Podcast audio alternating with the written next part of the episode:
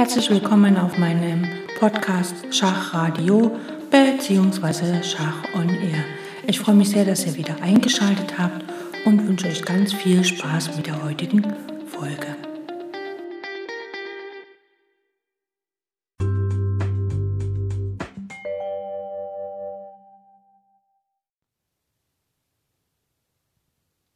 Heute werden wir uns ausführlich mit dem Abzugsschach beschäftigen. Und zwar ist das ein sehr kurzes Kapitel, was aber reich an dramatischen Verwicklungen ist. Und das erste ist halt, dass wir anschauen, was ist der Unterschied zwischen Fesselung und Abzugsschach.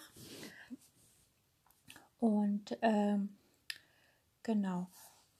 Und zwar ist es so, dass ähm, bei einer Fesselung sozusagen äh, der gefesselte Stein sozusagen, ähm, also eine Fesselung und ein Abzugsschach sind immer auf einer Linie, auf einer Diagonale oder auf einer Reihe. Und es ist immer so, dass hinter dem gefesselten Stein oder hinter dem Stein, der abzieht, sozusagen eine Figur des Gegners steht, äh, die sehr wertvoll ist. Also sagen wir mal ein König. Ja? Und ein gefesselter Stein kann dann nicht wegziehen, weil der König dahinter steht. Und wenn der gefesselte Stein wegziehen würde, würde halt der davorstehende, also der fesselnde Stein, sozusagen Schach bieten.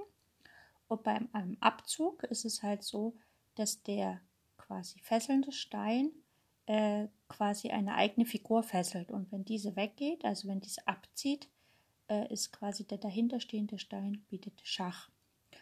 Also, wenn, sagen wir mal, ein König steht auf G8, ein schwarzer König, ein weißer Turm auf G1 und ein Springer auf G4, dann ist quasi beim Abzugschach der Turm auf G1 der drohende Stein. Der Springer G4 ist quasi der dazwischenstehende oder abziehende Stein und der König G8 ist der dahinterstehende bzw. der bedrohte Stein. Äh, bei der Fesselung wissen wir ja, wenn jetzt zum Beispiel der Springer auf G4 kein weißer Springer ist, sondern ein schwarzer, der wäre ja dann gefesselt.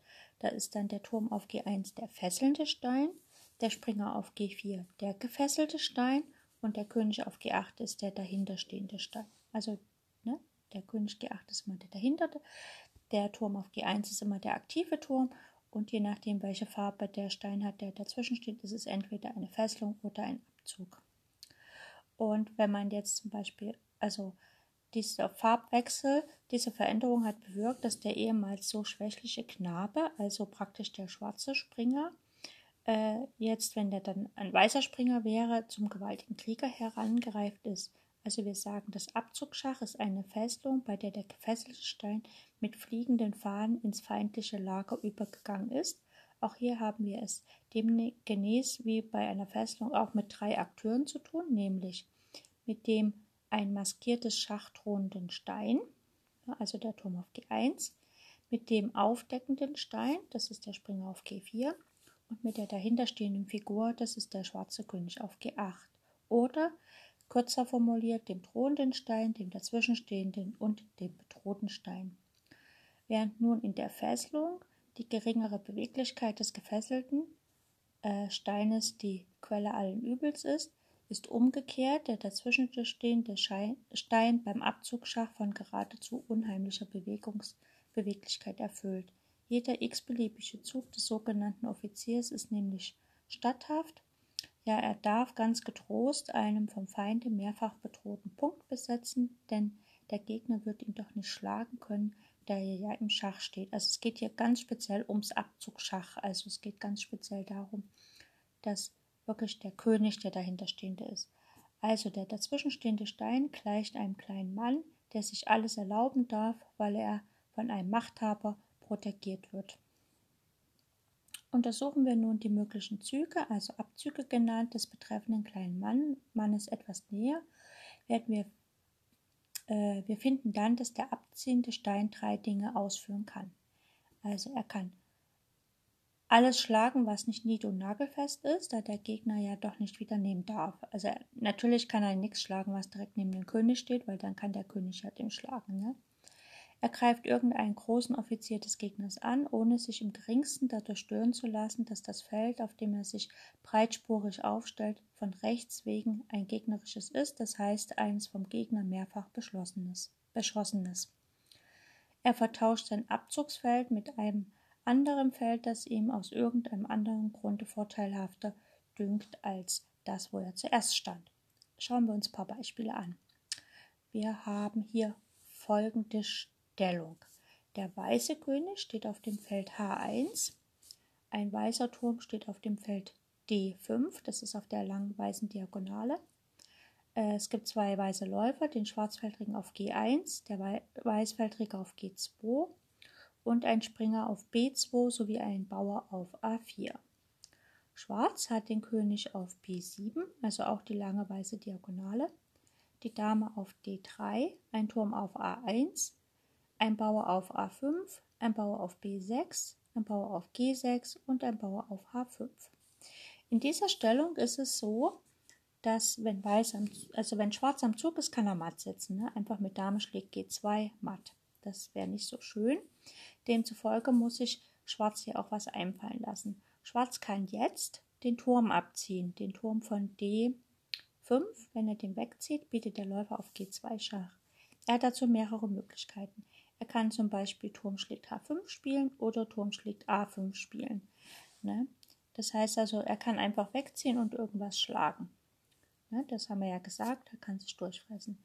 Er könnte natürlich auch äh, sozusagen äh, Turm D5 nach E5 spielen und die Dame angreifen ne, und damit Schach bieten. Oder er könnte auch Turm D5 nach D3 spielen und dann die Dame angreifen und die dann schlagen. Ne? Und man kann natürlich auch, also äh, das kann er tun. Und er kann natürlich auch äh, auf dem Feld gehen, was natürlich ein bisschen vorteilhafter für Weiß ist. Man kann nämlich den Turm auf die erste äh, Reihe stellen, denn wir sehen ja, dass der Läufer auf G1 gefesselt ist. Und wenn äh, der würde ja gerne die Dame schlagen, geht aber nicht, weil der Turm auf A1 steht. Und da könnte Weiß einfach spielen, äh, Turm von D5 geht nach D1 mit Schach. Und dann hat er die Möglichkeit, nach dem Schach entweder die Dame zu schlagen, ne, mit Läufer G1 geht nach E3 und schlägt die schwarze Dame, äh, weil der der König ziehen muss. Oder äh, er könnte auch den Turm schlagen, aber vom Vorteil ist natürlich die Dame dann zu schlagen. Und dann, äh, selbst wenn der Turm sich gegen den Turm tauscht, hat man dann immer noch die Möglichkeit, äh, mit den zwei Läufern und den Springer mehr gegen die vier Bauern die Partie zu gewinnen. Ne? Also, es dürfte sich erübrigen, dem Lernenden Mut zuzusprechen, denn er weiß bereits aus dem Kapitel über Fesselung, dass es durchaus lohnend ist, Mut zu zeigen, da wo die Gefahr nur in der Einbildung besteht.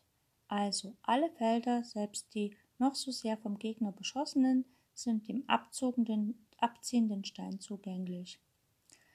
Und äh, hier in dem Diagramm war natürlich so, dass quasi äh, den, die Figur auf ein besseres Feld zu stellen, war natürlich hier die weit größere, äh, hat hier natürlich weit größere äh, Vorteile, als man zum Beispiel ahnen lässt. Äh, sie anzuführen hätte keinen Zweck, denn warum ein Offizier hier besser oder dort wirke, kann die mannigfaltigen Gründe haben.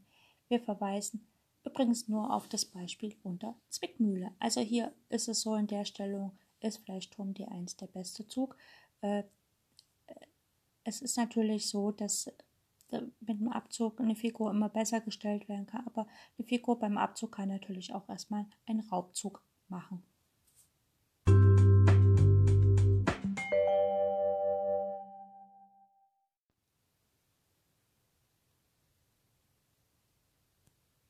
Schauen wir uns das Thema Zwickmühle an. Das Thema hatte ich schon mal ganz am Anfang, die allererste Sendung äh, zum äh, Buch Mein System von Aaron Nimsowitsch fing mit dem Kapitel 8.2 Zwickmühle an. Das kann man sich gerne nochmal anhören. Nur noch ganz kurz als Wiederholung. Und zwar haben wir folgendes. Äh, der Klassiker bei Zwickmühlen äh, führt letztlich zum Matt und zwar der schwarze König steht auf dem Feld G8. Es gibt noch einen schwarzen Bauer auf F7, eine weiße Dame auf H6 und einen weißen Läufer auf G5. Weiß ist am Zug und versucht hier natürlich äh, zu gewinnen. Weiß könnte einfach versuchen, Dame H7 Schach zu spielen, aber dann läuft der König halt weg. Ne? Er kann nach F8 und nach Dame H8 kann er über E7 einfach weglaufen. Besser ist es hier, im Sinne der Zwickmühle zu agieren. Zwickmühle heißt, ich zwinge den König auf ein Feld, wo er dann im Abzug steht. Dann mache ich einen Abzug und kann das immer wieder hin und her machen, also so oft wie ich will. Ich kann aber auch da meine abziehende Figur so gut stellen, dass ich dann vielleicht sogar matt setzen kann. In unserem Fall wäre das dann statt Dame H7 Schach, wäre hier Läufer H7 Schach möglich. Der König kann nicht nach F8 wegen der Dame auf H6, also muss er nach H8. Und jetzt steht er ja quasi im Abzug, das heißt, wenn der Läufer weggeht, sagt die Dame wieder Schach. Und da stellt man ihn nach, äh, am besten nach G6, also Läufer G6 Schach. Der König muss wieder nach G8. Dann spielt man Dame H7 Schach. Der König muss nach F8 und dann kann man Dame schlägt F7 matt spielen. Man kann natürlich auch den Läufer woanders hinstellen. Äh, und äh, ja, aber wie gesagt, man schafft das halt hier durch diesen, durch einfach durch das Matt. Äh, auf, ja, wir haben hier noch ein. Äh, ja, wir können das nochmal ein bisschen in ähm, äh, ja, in ein bisschen in einem anderen Bild anschauen. Und zwar Weiß hat den König auf H2, die Dame auf H6, ein Turm auf A6 und ein Läufer auf G6. Und Schwarz hat noch jede Menge Figuren, hat den König auf G8, ein Turm auf B1, ein Turm auf E8, ein Läufer auf A1 und A2, die Springer auf C2 und D3 sowie drei Bauern, ein auf F7, äh Quatsch, ein auf E4, F5 und F7. Drei Bauern also. So, Weiß ist hier am Zug und hier kann Weiß natürlich jetzt nicht den Trick spielen, Läufer H7, König rüber, Läufer G6 und Dame H7, Dame F7 matt, weil Schwarz hat ja noch einen Läufer auf A2, der könnte dann schlagen. Also muss Weiß hier erstmal mit einer Zwickmühle alles Mögliche abräumen, um nachher dort auf F7 matt zu setzen. Also los geht's. Läufer H7 Schach, Zwickmühle Teil 1, der König muss nach H8, der Läufer schlägt auf F5. König G8, Läufer H7, König H8, Läufer schlägt auf E4. Also der Läufer frisst sich jetzt durch. König G8, Läufer H7 Schach, König H8, Läufer schlägt D3. König G8, Läufer H7 Schach, König H8, Läufer schlägt auf C2. Also hat schon sehr viel erreicht. Ja? König G8, Läufer H7, König H8, Läufer schlägt auf B1. König G8. Und nun gibt Weiß etwas von seinem Überfluss zurück, etwa wie ein reich gewordener Wucherer, der auf seine alten Tage für billiges Geld Wohltäter wird. Und zwar spielt Weiß nämlich jetzt erstmal Turm G6 Schach. Und jetzt ist es so, dass der Bauer auf jeden Fall zurückschlagen muss, denn der König hat keine Züge. Also f schlägt G6 und dann spielt Weiß Läufer A2 Schach. Und letztlich kann sich nur noch der Turm dazwischen werfen, ne? Turm E8 nach E6 und dann kommt einfach Läufer schlägt E6 mit Schachmatt. Ne? Das heißt also, das Opfer war, also das, der, den Turm da auf G6 zu opfern, war im Grunde nur eine Ablenkung der, des verteidigenden Bauern auf F6. Ne? Und genau. Das ist alles zum Thema, äh, wie soll ich sagen, Zwickmühle. Und das nächste Thema ist das Thema Doppelschach.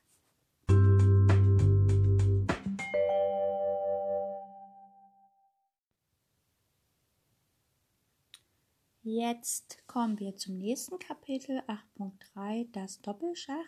Ich hatte letztens, ich habe ja immer montags eine Serie äh, taktische Motive und da hatte ich letztens auch das Doppelschach mit ganz viel Matt in 2. Das Unangenehme ist zum Beispiel äh, beim Doppelschach, dass wir nicht äh, quasi, wenn uns jemand Doppelschach bietet, durch einen Abzug, also Abzug Schach und dann der abziehende Stein bietet auch noch Schach, dann ist es ja ein Doppelschach, dann haben wir nicht die freie Wahl zwischen den Möglichkeiten, die wir haben, um ein Schachgebot zu parieren. Denn ein Schachgebot kann man ja folgendermaßen parieren. Man kann einerseits mit äh, die schachbietende Figur schlagen. Andererseits kann man zwischen die schachbietende Figur und den König eine Figur setzen, eine eigene. Oder man geht mit dem König einfach weg. Dazwischen ziehen kann man nichts, wenn der Springer äh, Schach bietet, das ist klar. Und beim Doppelschach äh, es bieten ja zwei Figuren Schach. Man kann nicht zwei Figuren mit einmal schlagen, also das funktioniert dann nicht mehr, das Schlagen. Und man kann auch nichts dazwischen ziehen, denn äh, die Schachgebote kommen ja von verschiedenen Seiten. Das heißt also, wenn ein Doppelschach auf einen hereinbricht, dann muss man den König setzen. Und es ist immer so, es ist ein guter Ratschlag, wir sollten immer äh, so Schach, also so spielen, dass wir äh, dass der Gegner so wenig wie Möglichkeiten hat, äh, frei zu agieren. Also wir sollten immer dafür sorgen, dass der Gegner das macht, was wir wollen und nicht das, was er will. Das ist natürlich nicht so einfach, aber äh, das ist allgemein ein guter Tipp. Also wenn wir versuchen anzugreifen und wir haben einen Angriff, dann sollen wir eigentlich immer forcierte Varianten spielen, um einfach tatsächlich äh, gut zu agieren. Schauen wir uns mal folgende Stellung an, die ein Doppelschach ein bisschen plastischer macht, warum das Sinn macht. Und zwar, Schwarz hat den König auf G8, Dame auf F3, ein Turm auf F8 und noch von mir aus zwei Bauern, einen auf F7 und G6. Und Weiß hat die Dame auf H6, ein Läufer auf H4 und ein Turm auf H1. Jetzt könnte man hier natürlich sagen, okay, ich möchte gerne äh, äh, folgendes spielen. Ich würde jetzt zum Beispiel gerne Läufer F6 spielen und dann mit der Dame auf H8 matt setzen oder auf H7 oder so. Und das Problem ist halt nur, dass nach Läufer F6 die, die schwarze Dame halt nach H5 kann und damit sind alle matt möglich. Ach nee, nicht alle, ne? Die Dame kann nach G7 und matt setzen. Ja, also Läufer H6 wäre hier auch eine gute Möglichkeit, denn wenn man den Läufer schlägt, kommt Dame H7 matt aber im Sinne von äh, vom äh, Doppelschach könnte man zum Beispiel sagen, okay, äh, hier kann ja die Dame, zum Beispiel die weiße Dame könnte sich natürlich auf H7 opfern, ne? also Dame H7 Schach. Der König muss nehmen und dann könnte man denken, okay, ich spiele halt einfach einen Abzugsschach mit Läufer F6 Schach. Wenn der König nach G8 geht, kann ich Turm H8 spielen. Das Problem ist nur, dass nach Läufer H6 Schach die Dame einfach auf H1 den Turm schlagen kann. Das funktioniert also nicht. Äh, ne? Also Dame H7, König schlägt H7, Läufer F6 und dann kann die Dame halt äh, nach Läufer F6 Schach einfach auf H1 den Turm schlagen. Das wäre also nicht so schön. Und der andere Zug, Dame äh, H8 Schach, da muss der König auf H8 schlagen. Und jetzt, wenn der Läufer jetzt nach H, äh, F6 geht, dann steht der König im Schach einerseits vom Läufer auf F6 und andererseits vom Turm auf H1. Und da hat der König keine Wahl, er muss wegziehen. Also die Dame kann nicht beide Figuren gleichzeitig schlagen, auch wenn sie gerne möchte. Und nach König G8 folgt dann halt Turm H8 matt. Allerdings, wie gesagt, in dieser Stellung Läufer F6 würde das Ganze auch lösen, ohne, äh, ohne Doppelschach. Ne? Aber darum ging es ja hier nicht. Es ging bei der Stellung darum, zu demonstrieren, was ein Doppelschach ist. Gut, schauen wir uns noch eine zweite Stellung an, die ist vielleicht ein bisschen bekannter. Ähm, ich glaube, das hat sogar einen Namen, dieses Matt, aber es ist egal. Äh, folgende Stellung, also ja, können auch mehr Figuren drumherum sein. Ich nehme jetzt hier nur die Kernfiguren und zwar der König steht auf G8, der schwarze. Es gibt einen Turm auf E8 und einen Turm auf F8 sowie drei Bauern vor dem König, eine auf F7, G6 und H7. Und Weiß hat die Dame auf F6, hat einen Läufer auf B2 und einen Springer auf E5, also auf der langen schwarzen Diagonale. Jetzt wäre es sehr schön, wenn wir einfach den Springer wegziehen könnten und dann könnte äh, quasi die Dame auf G7 oder H8 matt setzen. Ja? Und äh, hier könnte man einfach folgendes machen. Und zwar kann man halt hier äh, spielen, also quasi wird hier in drei Zügen matt gesetzt. Und zwar spielt man folgendes: Man spielt Dame F6, geht nach H8 mit Schach. Der König muss schlagen. Und jetzt kann der Springer sozusagen mit dem Doppelschach abziehen. Also der Springer geht weg und der Läufer bietet quasi Schach. Also, und zwar spielt man dann Springer E5, schlägt auf F7 mit Schach. Der König muss wieder nach G8 zurück und dann kommt Springer H6 mit Schachmatt. Denn der Läufer kontrolliert ja die schwarzen Felder auf der langen Diagonale und der Springer von H6 kontrolliert das Feld F7 und G8 und damit ist der König matt. Ein sehr, sehr hübsches Matt in 3. Äh, wenn man sich jetzt vorstellt, dass da noch andere Figuren drumherum stehen und diese quasi diese Kombination nicht ähm, stören, ist es eigentlich immer eine sehr nette Angelegenheit und richtig so, naja, ein Schock für den Gegner in der Partie. Also Doppelschach ist eine Waffe rein taktischer Art und sie ist von äh, furchtbarer Treibwirkung. Selbst der trägeste König greift angesichts eines Doppelschachs zur wildesten Flucht. Und das Kapitel beschließt dann Aaron Nimzowitsch in seinem Buch mit der Vorführung drei kleiner Beispiele, die wir uns jetzt nach und nach anschauen.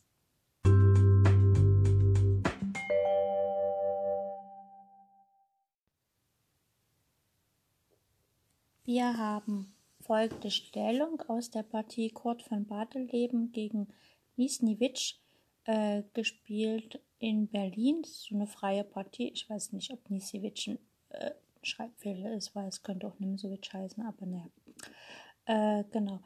Nisniewicz hieß der. Genau. Und äh, in der Partie kam es zu folgender Stellung. Der weiße König steht auf G1, die Dame auf B1, ein Turm auf B7 ein Läufer auf E4 und Weiß hat auch noch vier Bauern, nämlich auf, mh, mm, auf A3, B2, G2 und H3. Und Schwarz hat ein bisschen äh, weniger Material, nämlich den König auf G8, eine Dame auf der langen schwarzen Diagonale zum König G1, nämlich auf B, äh, C5 und ein Turm auf F2, also das steht alles auf der Diagonale. Das heißt, wenn der Turm von F2 wegzieht, steht der weiße König im Schach.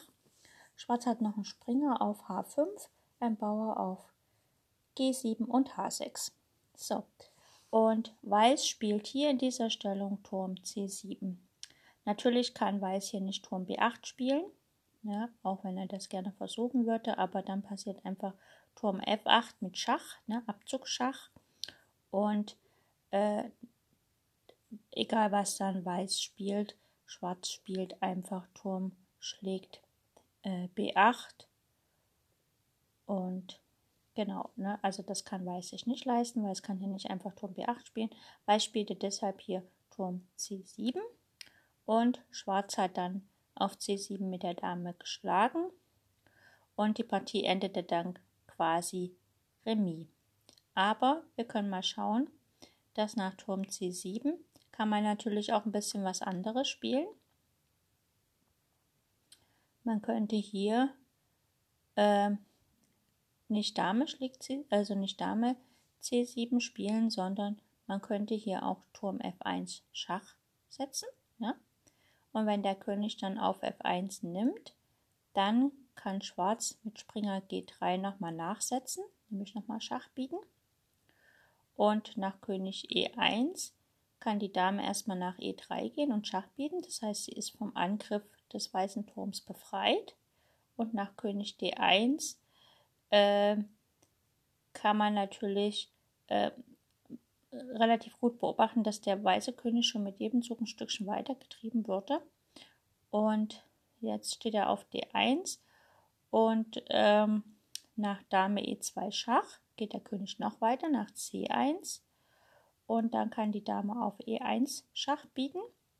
Jetzt hat der König keine Wahl, er muss auf das Feld C2 und nach Dame schlägt E4. Ähm,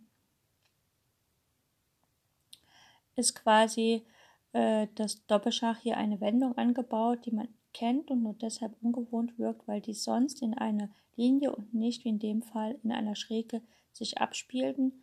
Äh, genannte Wirkung, also taktisches Manöver, besteht darin, dass man zwischen zwei sich gegenseitig deckenden Figuren eine dritte drängt. Hier wird der König zwischen Dame B1 und Läufer E4 nach C2 geblockt. Also jetzt kann der König nach C1 gehen. Und jetzt kann man halt einfach nochmal Springer E2 spielen mit Schach. Und dann gewinnt man quasi die Dame, denn der König muss jetzt wegziehen und die Dame kann die Dame schlagen und letztlich gewinnt dann Schwarz. Also wir können es uns nochmal anschauen. Wie gesagt, am Anfang hat äh, Weiß Turm C7 gespielt und jetzt kommt erstmal der starke Abzug Turm F1 mit Schach. Äh, der König will nicht wegrennen, weil dann einfach Dame G1 matt kommt. Ne? Nach König H2 Dame G1 matt. Also muss der König auf F1 schlagen. Und jetzt holen wir erstmal den Springer ran. Springer G3 Schach. So, der König muss weiterlaufen, immer schön auf der ersten Linie lang. König E1. Dann kommt Dame E3 Schach. Äh, noch haben wir keinen zweiten Abzug. Der erste Abzug war halt einfach nur der Turm weg. König D1. Und jetzt, äh, genau, kommt Dame E2 Schach. Der König muss weiter auf der ersten Linie bleiben, also König C1. Und jetzt kommt halt Dame E1 Schach. Und der Punkt ist halt so, mit Dame E1 äh, zwingen wir den König auf das Feld C2. Also wir zwingen ihn quasi äh, in eine Fesselung rein, nämlich dass er äh, sozusagen die Diagonale zustellt und damit der Läufer nicht mehr gedeckt ist, König C2. Und die Dame geht jetzt nach E4 mit Schach. Das ist jetzt kein Doppelschach, sondern das ist einfach nur ein Schach, aber es ist im Grunde genommen ein Röntgenangriff auf die Dame. Und jetzt geht der König nach C1. Äh, selbst wenn er nach C3 gehen würde, dann wäre die Dame direkt weg.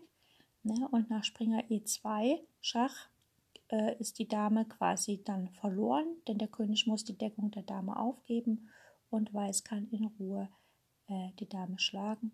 Und wenn dann noch der König den Springer schlägt, kann man natürlich hier anfangen, die Bauern zu fressen und kann mit einem Doppelangriff sogar den Turm gewinnen. Ne? Also hier hätte Weiß quasi gewinnen können, hat aber, äh, wie gesagt, nach Turm C7 mit der Dame auf C7 geschlagen und es wurde dann Remis vereinbart, was natürlich nicht ganz so schön ist, wenn man eigentlich eine gewonnene Partie hat. Aber wie gesagt, man kann ja äh, immer Partien analysieren und daraus dann lernen.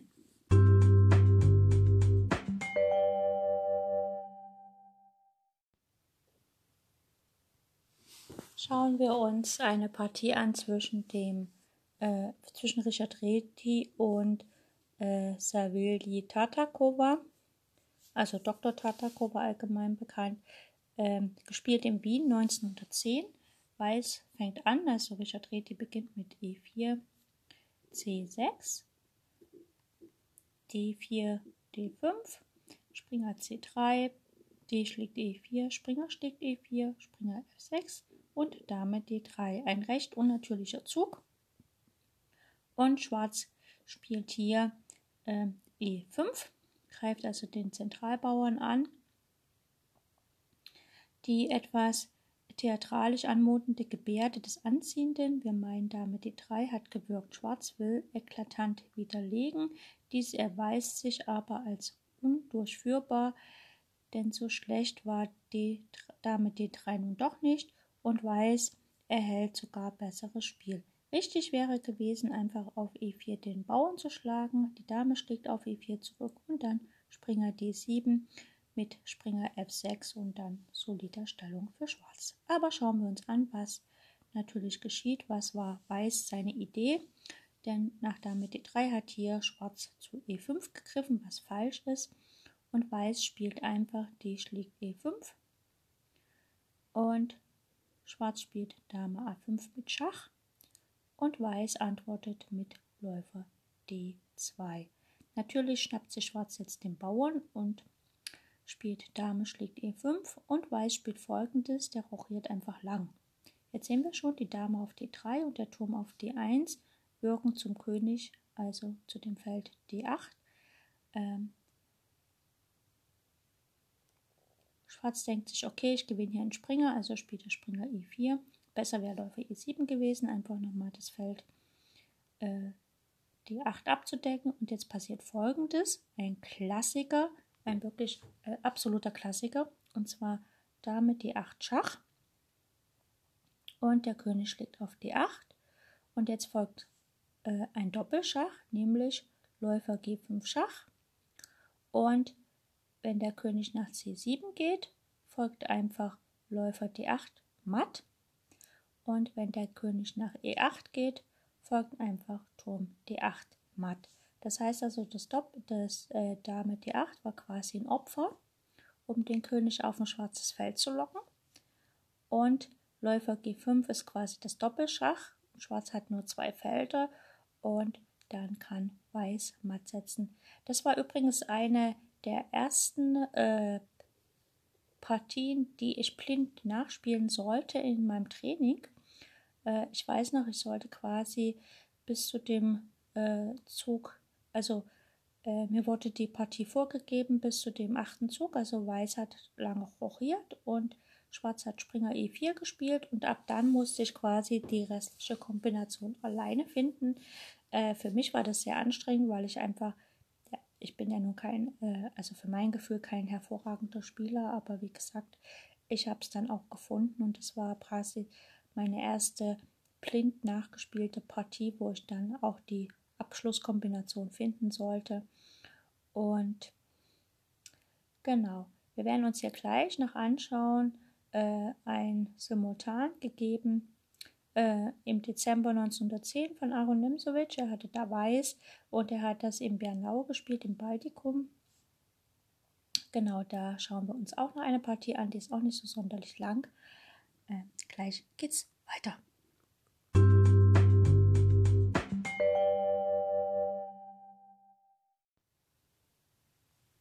So, wie gesagt, eine Partie gespielt äh, 1910 bei einem Simultan im Bernau im Baltikum.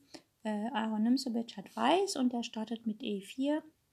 Äh, Schwarz spielt E5, Weiß spielt Springer F3, Springer C6 und Läufer B5, also Spanisch. Springer F6, Weiß spielt Rochade, D6 und Weiß äh, kämpft gleich direkt ums Zentrum mit D4. Schwarz nimmt auf E4 erstmal den Bauern mit und Weiß spielt D5. Das heißt also, der Springer äh, auf C6 geht eventuell verloren. Schwarz hat gedacht, okay, mit A6 rette ich das Ganze noch und Weiß spielt einfach Läufer D3. Jetzt sind zwei Springer angegriffen und natürlich wird dann Schwarz den Springer preisgeben müssen. Das heißt also, Weiß hat eine Figur für zwei Bauern gewonnen. Äh, Springer E7 würde hier noch die Figur retten, De, aber äh, nicht das Spiel, denn nach Läufer E4 kommt F5. Jetzt müsste quasi, äh, er kann Weißläufer D3 spielen und nach E4 ist wieder ein Doppelangriff auf zwei Figuren, aber nach Turm E1 und E schlägt F3 äh, kommt halt Dame schlägt F3 mit Dame schlägt oder halt, wenn der Läufer geschlagen wurde, Dame schlägt D3 mit starkem Angriff. Ne? Das heißt also hier äh, überlebt das Schwarz eventuell auch nicht, denn der Läufer fällt noch und Weiß hat wirklich starken Angriff auf den schwarzen Figuren, denn der Läufer kann ja nach G5 gehen und so weiter. Aber wie gesagt, nach Läufer D3 hat Schwarz nicht Springer E7 gespielt, sondern den Springer nach F6 zurückgesetzt und Schwarz spielt erstmal D schlägt C6.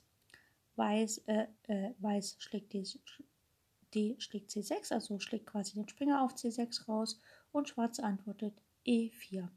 Ja, Doppelangriff äh, vom Bauern, also eine Bauerngabel auf den Läufer D3 und den Springer auf F3. Jetzt wird erstmal der Bauer gefesselt mit Turm E1 und Weiß äh, und Schwarz spielt D5, also deckt quasi den Bauern. Und was jetzt Schwarz macht, ist äh, was jetzt Weiß macht, ist ein ausgezeichnetes Zug. Er hat ja jetzt eigentlich seine Figuren gerettet. Ne? Er könnte jetzt einfach den Springer wegsetzen und so. Aber er macht folgendes: Er spielt einfach Läufer E2. Ne? Er gibt quasi den Springer und Schwarz greift natürlich zu. E schlägt F3, weil Schwarz sieht ja keine Gefahr, denn, aber Weiß hat halt die Gefahr, dass er einfach mit dem Läufer abziehen kann und äh, sozusagen der Turm Schach bietet. Und Weiß möchte das natürlich noch ein bisschen toppen, indem er jetzt einfach mit dem Bauern von D äh, von C6 auf B7 schlägt. Also D schlägt B7. Jetzt ist folgendes, wenn der Bauer, wenn der weiße Bauer, äh, der schwarze Bauer von F3 auf E2 den Läufer schlägt, dann kann sich Weiß einfach mit B7 schlägt auf A8 eine Dame holen und hat quasi eine Dame mehr, denn der Bauer kann ja von E2 nicht schlagen, äh, weil er ist ja gefesselt von dem Turm auf E1. Ne? Also musste erst einen Zug machen und dann kann Weiß immer noch die Dame retten. Und demzufolge hat hier Schwarz folgendes gemacht. Schwarz hat einfach äh, Läufer schlägt B7 gespielt. Und wie gesagt, unser Thema ist Doppelschach. Und zwar hat Weiß jetzt folgendes gemacht. Er hat einfach mit dem Läufer von E2 ist er weggezogen. Und das einzige Feld, wo der Läufer auch Schach bieten kann, ist B5, also Läufer B5 Schach. Und wie wir schon wissen, von einem Doppelschach her kann der Gegner nur mit dem Königszug reagieren und der König hat hier keine Felder, wo er hingehen kann, wo er nicht mehr im Schach steht und demzufolge ist Läufer B5 ein Matt.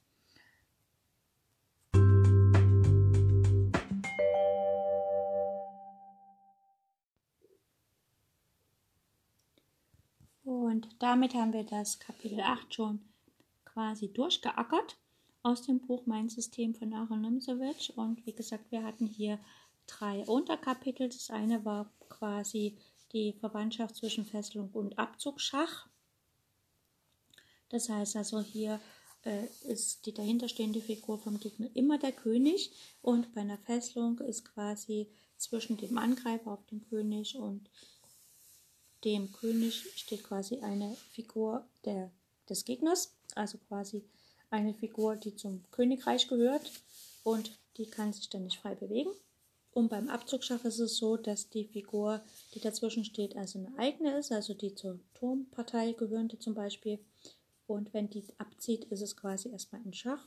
Und die kann natürlich so abziehen, also wenn das möglich ist, dass äh, das Schach ein Doppelschach ist, denn sie kann ja auch selber noch einen Schach bieten. Ja, und es wird natürlich auch, äh, wurde kurz besprochen, wo am besten der Stein hinziehen kann oder was er für Möglichkeiten hat. Also der Stein, der abzieht, und einerseits er kann sich halt durchfressen, wie das bei der Zwickmühle der Fall ist. Andererseits kann er natürlich einen besseren Platz finden. Und das dritte Möglichkeit ist halt, dass er sich wirklich optimal stellt oder dass er sogar Schach bietet, was allerhand taktische Möglichkeiten gibt. Und das dritte Thema war dann quasi das Doppelschach. Das heißt also, der abziehende Stein selbst bietet auch nochmal Schach, was natürlich sehr kraftvoll ist, weil dann der König gezwungen ist, einen Zug auszuführen.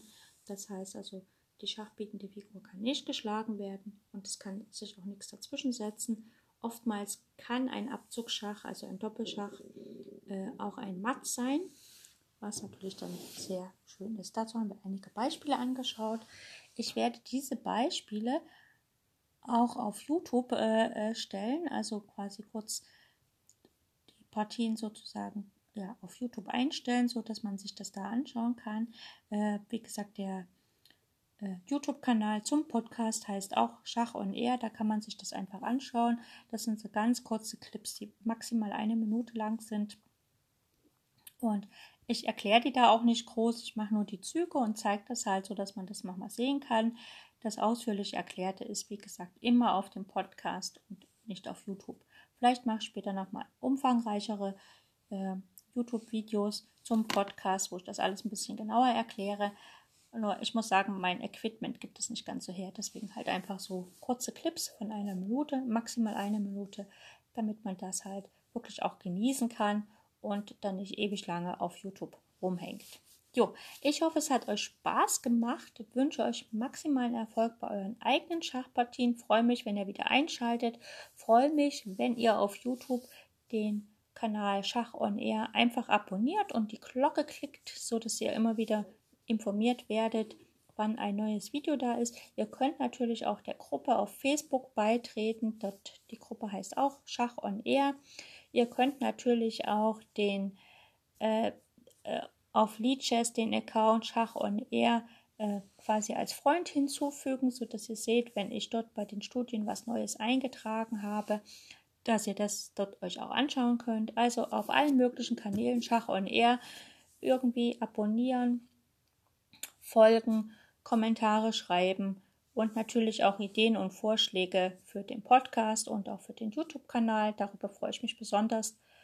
Und wenn ihr Kritik habt, einfach ähm, ja, konstruktive Kritik ist überall willkommen. Da habe ich überhaupt nichts dagegen. Wenn es natürlich unter die Gürtellinie geht, ist es dann nicht mehr so lustig. Aber da, toi, toi, toi. Bisher war das nicht der Fall. Muss auch nicht sein. Also wir sind ja Schachspieler und eigentlich immer nette Leute. Äh, wie heißt der Slogan? Nur nette Leute spielen Schach. Okay, ich wünsche euch was und danke fürs Einschalten.